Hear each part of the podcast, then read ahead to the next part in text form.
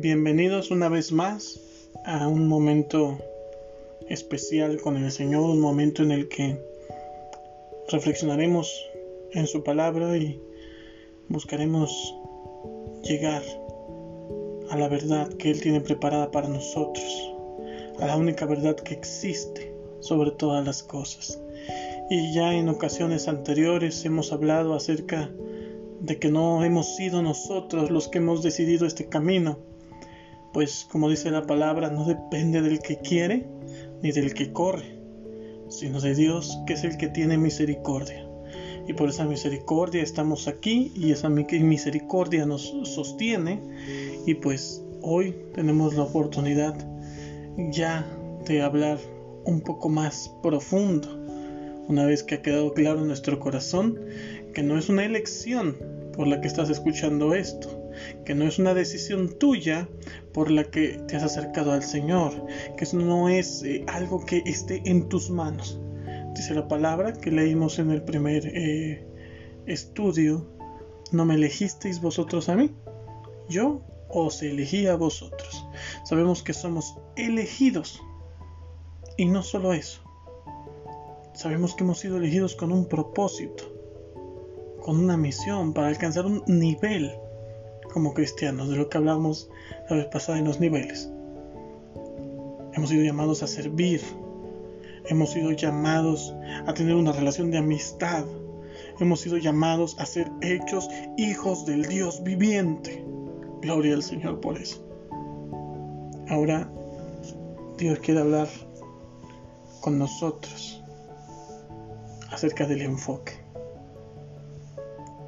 Porque saber que somos elegidos y saber qué es lo que tenemos que hacer no basta si no estamos enfocados. No basta que alguien sea muy bueno jugando fútbol si no está enfocado en esa carrera, en volverse profesional. No basta con que alguien cante bonito si no está enfocado en prepararse, en superarse, en mejorar. En fin, el éxito en la vida de todo ser humano es un resultado del esfuerzo. Y ese esfuerzo viene porque estamos enfocados en algo. Toma esa palabra. Hoy vamos a hablar del enfoque del cristiano. Dice la palabra de Dios en Hebreos capítulo 12, versículo 1. Por tanto, nosotros también teniendo en derredor nuestro tan grande nube de testigos, despojémonos de todo peso y del pecado que nos asedia, y corramos con paciencia la carrera que tenemos por delante. Versículo 2. Puestos los ojos en Jesús, el autor y consumador de la fe el cual, por el gozo puesto delante de él, sufrió la cruz, menospreciando el oprobio, y se sentó a la diestra del trono de Dios. Amén. Fíjate esto. Vamos rápido con la palabra. ¿Cómo puedo enfocarme para crecer espiritualmente? ¿Cómo debo enfocarme para tener una relación de amistad con el Señor? ¿Cómo debo enfocarme para volverme cada día más como Él. Dice la palabra, primero que nada, despojándonos del peso muerto y del pecado. Lo separa, dos cosas distintas. ¿Qué es el peso muerto, mi amado? El peso muerto es todo aquello que nos detiene, que es un lastre emocional, físico, afectivo, social. ¿Va? El peso muerto es ese que dirán. ¿Qué dirán si se enteran que soy cristiano? ¿Qué dirán si se enteran que no me gusta comer carne? ¿Qué dirán? En fin, de cualquier cosa. Ese peso muerto es todo ese lastre que hay en nosotros. Puede ser el trabajo, puede ser las amistades, y a veces también, aunque se oiga muy duro, el peso muerto es la familia. Sobre todo en aquellos casos donde nuestra familia, en lugar de ayudarnos a crecer, parece que nos jala y nos lleva otra vez hacia abajo. No, ¿y cómo le vas a hacer? No, y no vas a poder. Todo peso muerto.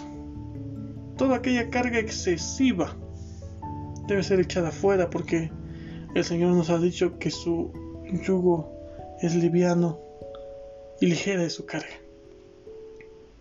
Porque no tiene peso muerto. Despójate de todo aquello que te detiene, de todo aquello que te limita, de todo aquello que te frena. Y, dice la palabra, del pecado que nos asedia. El pecado siempre va a estar alrededor nuestro, siempre que estemos en este mundo, siempre que seamos carne, vamos a estar rodeados por él. Por lo cual es muy importante, amados, que aprendamos a despojarnos del pecado.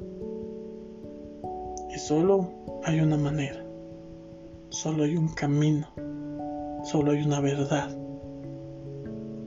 Y esto lo vamos a hacer como, dice el versículo 2, puestos los ojos en Jesús.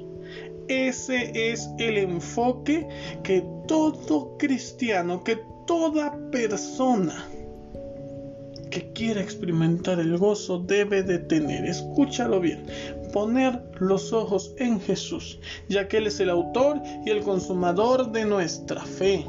Él es el que nos ha elegido, Él es el que nos va a ayudar a dar fruto, Él es el que intercede por nosotros ante el Padre, Él es el camino, Él es la verdad, Él es la vida, Él es nuestra única esperanza segura. Si hemos sido elegidos, si sabemos nosotros muy bien que Él nos ha llamado, confiemos en Él. Confiemos en que ese fruto vendrá. Pongamos nuestros ojos en Él para crecer de siervos amigos, de amigos a hijos. Pero esto es bien importante. Tu vista tiene que estar puesta en el blanco perfecto que es Cristo, amado. Cuando los discípulos estaban en la barca y ven aquella figura acercarse, el único que habla es Pedro y le dice, Señor, si eres tú, manda que yo vaya a ti. Y el Señor le dice, ven Pedro. Él en medio de la tormenta baja un pie de la barca, baja el otro y empieza a caminar sobre las aguas. Pero ¿qué lo detiene? Analice ese texto. Cuando él voltea a ver la imagen donde pone sus ojos en Jesús, le dice, Señor, si eres tú, dime, manda que yo vaya.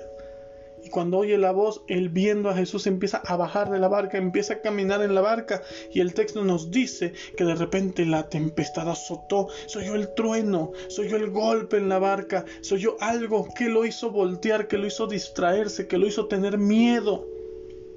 Y cuando los ojos fueron movidos del blanco perfecto hacia donde tenía que caminar, este hombre se empezó a hundir. Maravillosa la palabra que nos dice que el Señor no permitió que Pedro se ahogara. Se acercó, le extendió la mano y lo sacó del agua. Le preguntó, ¿por qué dudó? Porque cada vez, mi amada, mi amado, que tú quitas los ojos de Jesús, que los pones en tu trabajo, en tu familia, en tu pareja, en tus hijos, en el dinero, en cualquier otro lado, es tanto como dudar del Señor, porque te olvidas que en Él está la única esperanza segura que tenemos de vida. El cielo y la tierra pasarán, amados, pero su palabra, pero Él permanecerá.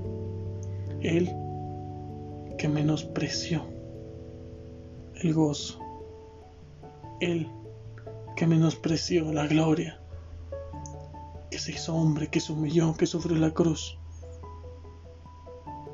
Él que nos vino a enseñar el camino, también vino a enseñarnos cómo mantenernos enfocados. Deja atrás todo el peso muerto que evita que avances. Deja atrás y despójate del pecado que esté asediando tu vida. Pon los ojos en Jesucristo y camina hacia adelante, porque dice la palabra que ninguno que pone la mano sobre el arado y vuelva la vista atrás es apto para el reino de los cielos, porque no es apto aquel que no ve hacia dónde se dirige, porque si vas manejando y pones la vista en otro lado es muy probable que tengas un accidente, que choques, que falles, porque si ves caminando y no vas viendo el camino por donde vas, es muy probable que tropieces y que caigas, pero si tus ojos están puestos en Jesús, si tus ojos están puestos en el blanco, hombre, ya estás del otro lado. Hijo, no menosprecies la disciplina del Señor, ni desmayes cuando eres reprendido por Él, porque el Señor al que ama disciplina y azota a todo aquel que recibe por hijo.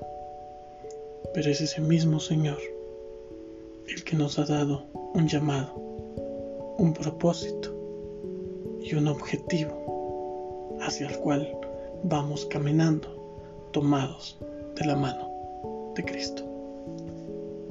Dios les bendiga.